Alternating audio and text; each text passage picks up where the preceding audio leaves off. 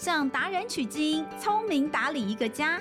从食衣住行娱乐到健康生活理财，爸妈就是最棒的家庭经理人。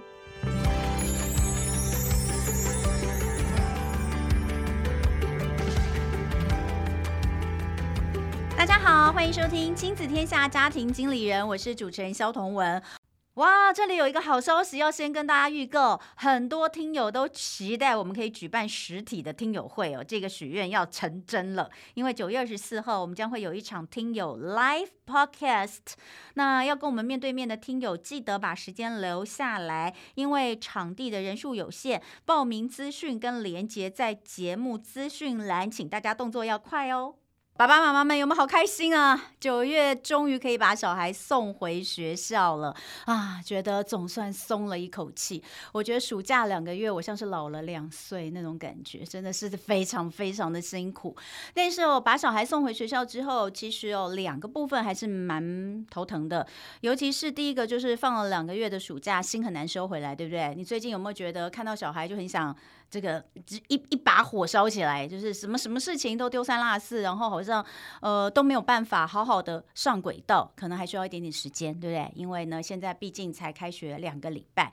另外一方面就是，其实随着孩子在学校里面，呃，同学们相处的时间变多了。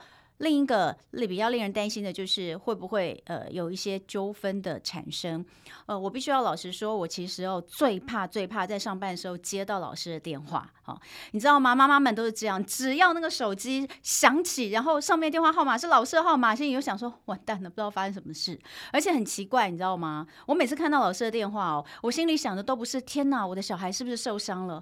我心里面比较怕的是天哪，我的小孩是不是让别人受伤了？很害怕哦，所以其实。校园里面总是呃会有一些事情，呃可能是比较麻烦的。那其实这些事情跟法律也都相关。到底我们在校园里面有哪些每天可能发生的状况？或许我们了解一些相关的法律常识，对我们来说会比较。呃，好处理事情也能够比较处理的完善。那今天呢，我们在现场哦，很开心可以邀请到他们在呃几个社群媒平台上面都非常非常受到大家喜爱。例如在 IG 上面有三十万追踪者，然后在这个脸书的社团上面称，应该是粉专上面有二十万的追踪者。他们最擅长的就是把大家呃看不懂的，就是感觉是火星文的，就是那个你知道吗？法律条文就是这样。就每一个字你都认得，但拼在一起你都不知道他在讲什么的。呃，这些条文呢，用深入浅出的方式来让大家理解。来，让我们欢迎法律白话文运动成员玉珍在我们的现场，欢迎玉珍。呃，谢谢童文姐，呃，谢谢大家，就是有机会可以邀请我，然后来上这个节目。大家好，我是黄玉珍，嗯、那我是法律白话文运动的编辑。嗯、那我毕业于台北大学法律系，目前在台大法研所就读三年级。哎，等等等，你现在还在念研究所？是，对。那我即将，对对对对对，就是即将从学校毕业，然后之后要开始在律师事务所。等等等等等等等等等，你还在念研究所？你已经考上律师执照了？呃，是，真的、啊。对，那你应该还没有。开始真的就是做律师的工作，对不对？因为还在念书嘛。对对对，我是这学期大概是七月份的时候就是要毕业，嗯、所以之后八月就会开始投入职场，嗯、然后去当律师这样。哇，可你 看起来就是一个啊，大家知道，因为 podcast 就只能听到声音哦。但我有形容一下哦，因为毕竟我以前做电视出身的，我一定要形容一下，就是一个非常美丽的，在大学校园里面长发飘逸，你看到她，你一点都不会觉得她是一个很可怕的法律人。哎，为什么我们都会觉得法律很可怕？其实法律不可怕，但是法律真的是保护懂法律的人。所以这也是为什么我相信玉珍，你虽然还没有正式进入到呃就是职业的阶段，可是你却希望能够透过一些其他的方式让大家了解法律，对不对？是对。法律白话文运动到底是一个什么样的团体呀、啊？什么样的？当初是哪些人想到要要来创这样子的一个从社群平台开始让大家来了解法律的？呃，法律白话文运动，也就是我们在说的法白法白，嗯、它其实是一个从二零一四年那个太阳花学运，大家知道太阳花学运中诞生的。嗯、当时呢，因为就是服贸的争议，它涉及了国内外那种复杂的法规，那很多懒人包都在网络上面被传来传去。那这些懒人包呢，嗯，有大多大部分都是跟经济啊、贸易比较相关的角度，就比较少像是法律这种。那如果有的话，可能也是比较似是而非，大家不太确定说这些资讯到底是真的还是假的。那当时就有一群就是东吴大学法律研究所，他们专攻国际法的学生们，他们想要去发挥自己的学的东西，然后他们创立了所谓的科服贸科普呃计划、科普文计划。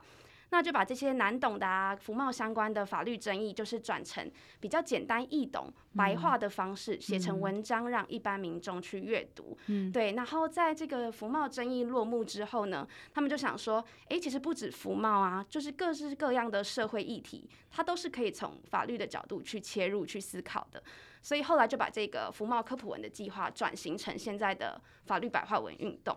那我们就是希望可以就法律专业提供一个讨论对话的平台，不管是婚姻平权啊，还是死刑的存废啊，或者是说大选公投等等，这些议题都是可以去用法律人的角度去思考，然后可以让大家看看说，如果是在法律层面上。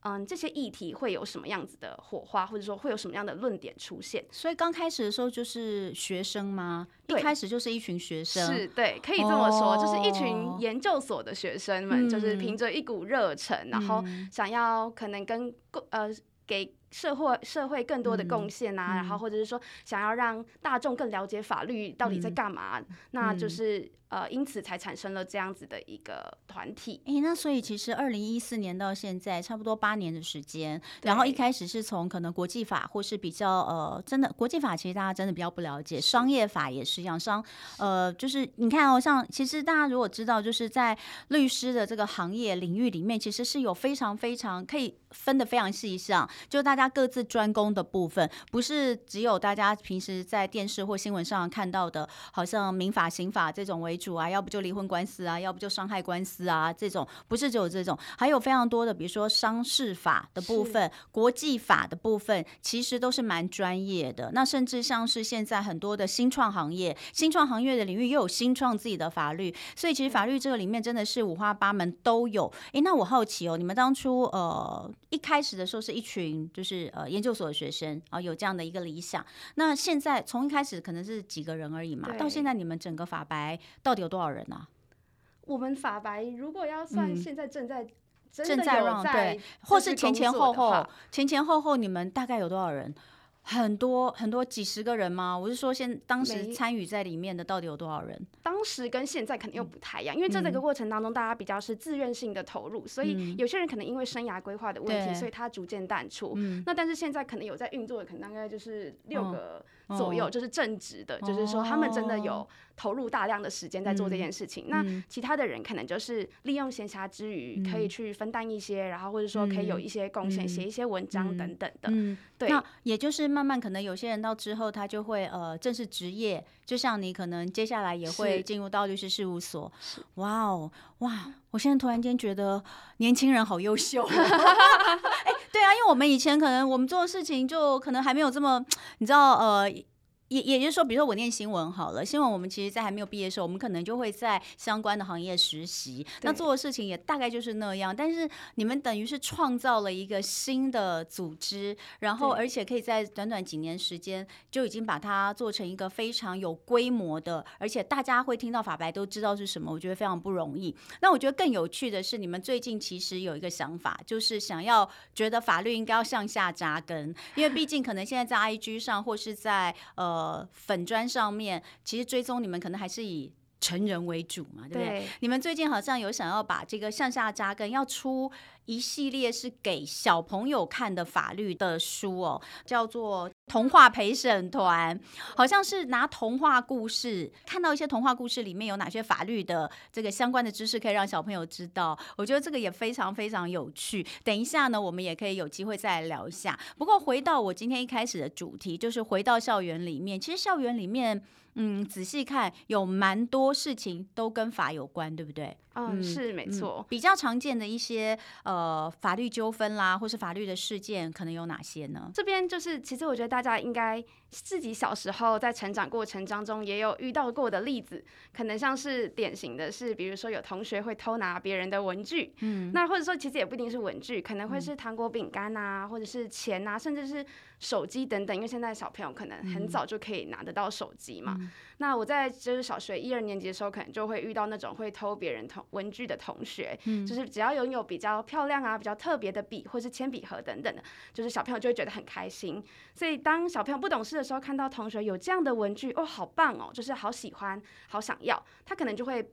不加以思考的就直接拿走同学的文具，嗯，那所以这个可能是第一个，我觉得比较在校园会常见，在嗯、呃、同学生活当中会遇到的法律的纠纷，嗯，对，一定有的啊。你看从我们小的时候到现在，我们的小孩也都会有。你知道每每一次开学，你知道孩子就刚刚进小学的时候，你都会觉得哇，我要给他准备一些呃，就是很好用的、很棒的这些文具用品。然后一个礼拜之后，你就会觉得买三块钱的橡皮擦就好了，因为都会有去无回，都回不来。对，那但是你知道，有时候像像我儿子也是哦，儿子那时候开学的时候，我给他买了一个很好用的叫做延长笔的东西，不晓得大家知不知道？就是铅笔啊，用到后面不是都用的很短嘛？可是那个很短，你就不好握，但是你要把它丢掉，你又觉得很可惜。对，所以现在有一种延长笔，就是呢，你可以把它放在里面，它就有点像一个伸缩管，转转转，然后它就像上面就是一支笔，哎，很好，很好拿，嗯，大概一百多块一支。说真的，我也不觉得它很便宜。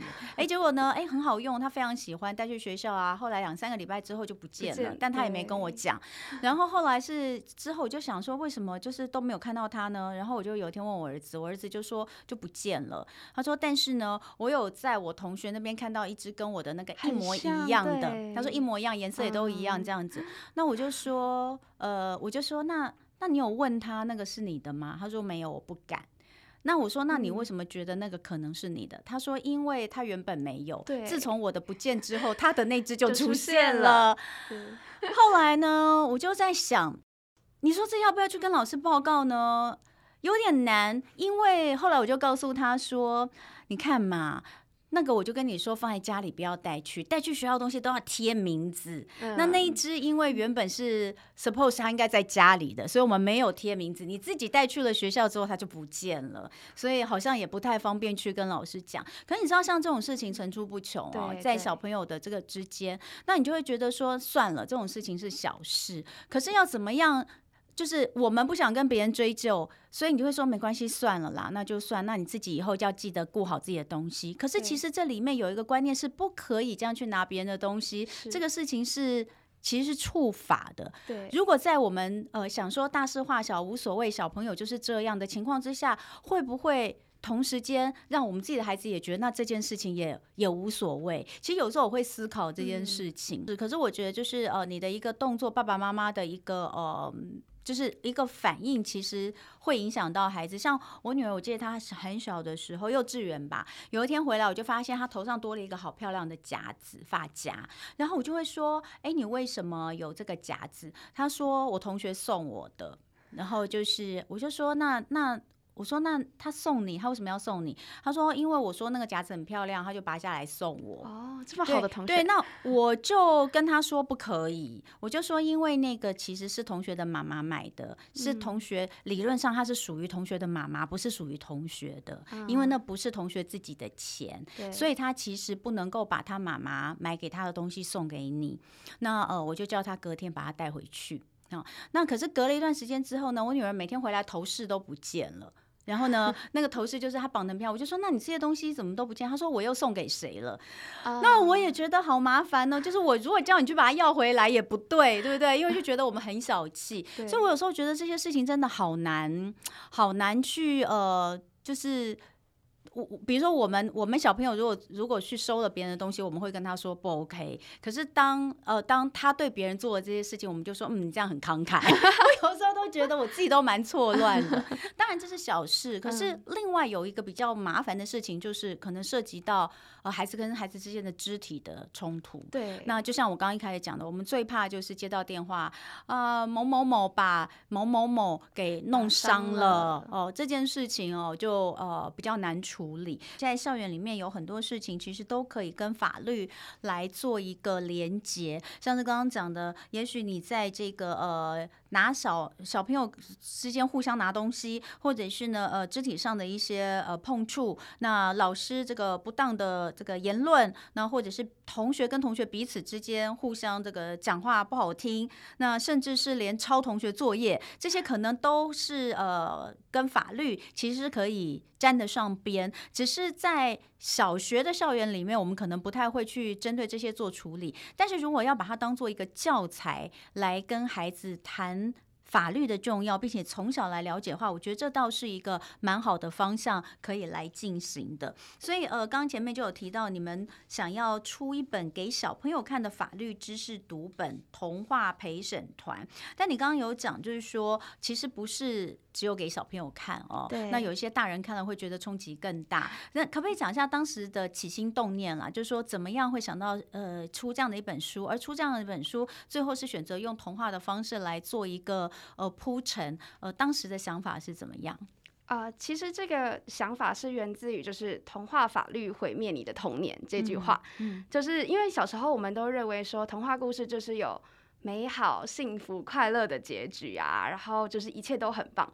但长大之后，其实你再细看这些童话，就会发现他们里面其实有很多偏差、恶劣或甚至违法的行为，只是说都被包装得很好。嗯，所以其实这本书的起源可以说是一个邪恶的念头，就是说我想要颠覆大家对于童话故事的想象。其实它里面是有很多问题存在的。嗯那嗯，我自己也觉得这样的反差跟冲突感其实是很有趣、很吸引人的，因为我们一般知道说法律是很枯燥，或者说比较复杂，或是比较无情的。可是童话是一个很美好的象征，嗯、那他们两个的结合，其实反而会大家会觉得说，哎、欸，他他到底里面就是有什么样的问题，很想要去了解看看。嗯、那既然今天就是这个法律，它不只是大人的事情，然后是也是存在于孩子的生活当中，而且我们也知道童话故事是小朋友成长过程必看的一个读物，嗯，所以才会希望说可以借由《童话陪审团》这本书，然后里面有一些比较浅白的语句啊，有趣的童话故事，可以去点出童话故事里面看似合理但实际上可能有问题的行为。诶，那所以这本书你们里面的童话是你们自己写的，还是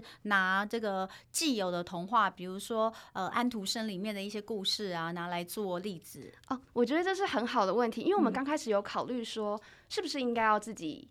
写个故事，嗯，对，那当然这样子有利有弊。就是自己写故事的话，你可以去。嗯，设计那个桥段，就是去设计出你想要的桥段，嗯，然后去讲说这样的桥段可能会有什么样的法律问题。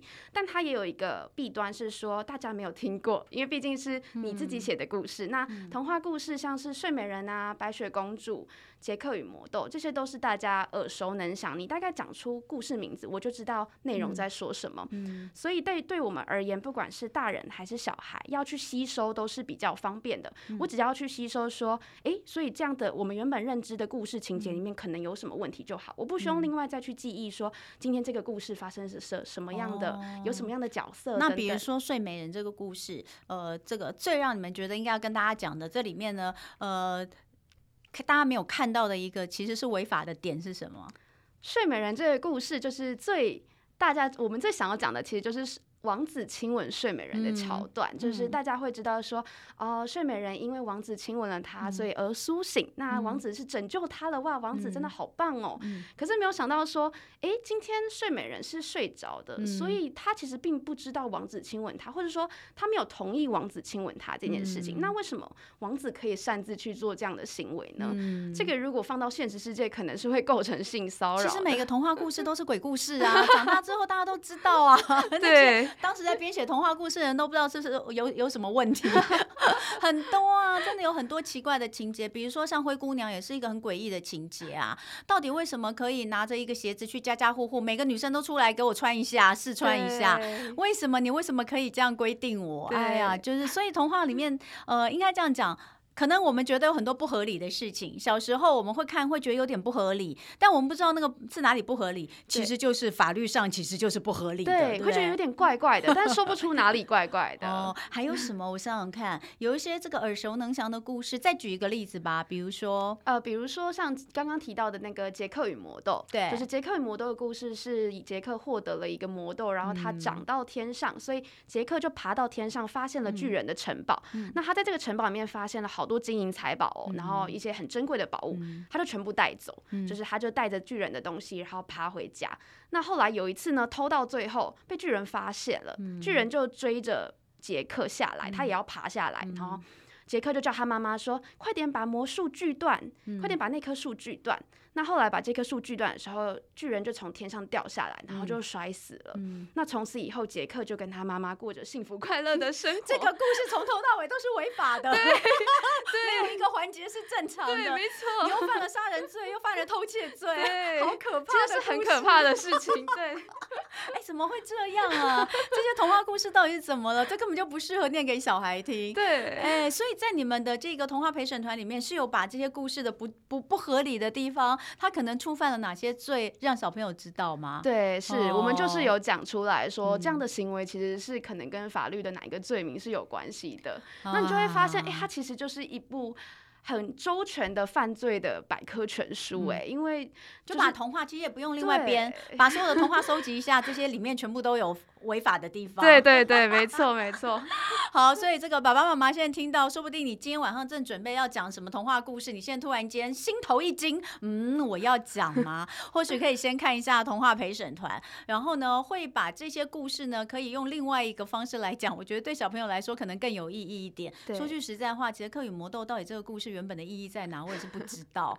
哦，你是要讲说，嗯，要要很聪明吗？还是要怎么样？要很有冒险的精神吗？等。等等的哈，不晓得。但是如果把它赋予这个是一个法律，法律就是一个一个 case，我们用这个 case，我们来做一个 case study，就是说这个 case 它到底里面我们可以学到什么东西的话，我觉得倒还蛮有趣的。所以呃，其实还蛮期待你们这呃这套书哦，爸爸妈妈可以跟小朋友一起看嘛，对，对不对？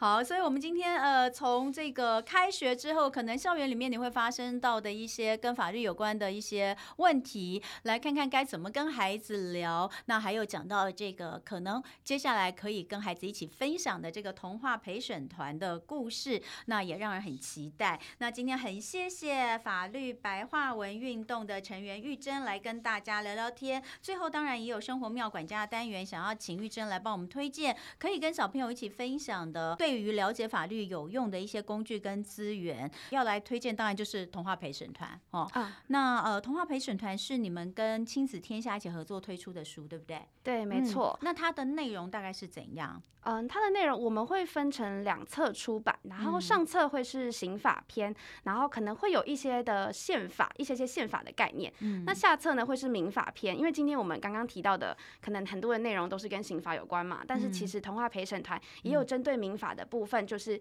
嗯，提供一些童话故事当中的法律，就是童话故事当中可能会有一些，也有一些民法的问题，比如说分遗产的问题啊，嗯，离婚。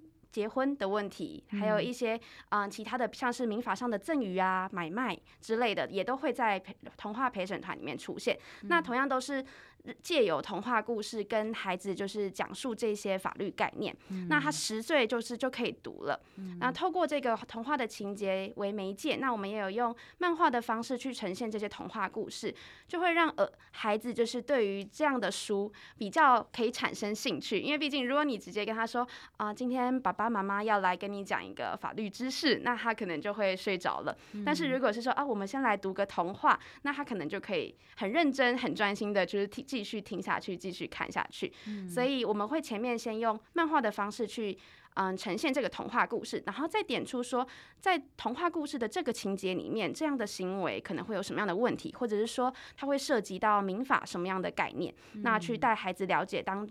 去带孩子了解生活中的法律问题、知识还有意义，嗯、也让孩子就是更有法律的意识，可以知道说什么样的行为是对的，什么样的行为是错的。所以当他遇到错的行为的时候，他是不是应该要向外反映？嗯，十岁以上就可以读。其实最重要的应该还是因为他是没有注音的哈，所以呢，基本上呃三四年级以上的小朋友没有注音的书应该都没有问题，那就可以跟爸爸妈妈一起来读。那除了童话陪审团之外呢，另外一个玉珍要推荐给大家的是。法客电台 Podcast，也是你们自己的法律白话文运动的 Podcast 节目，对，不对？没错。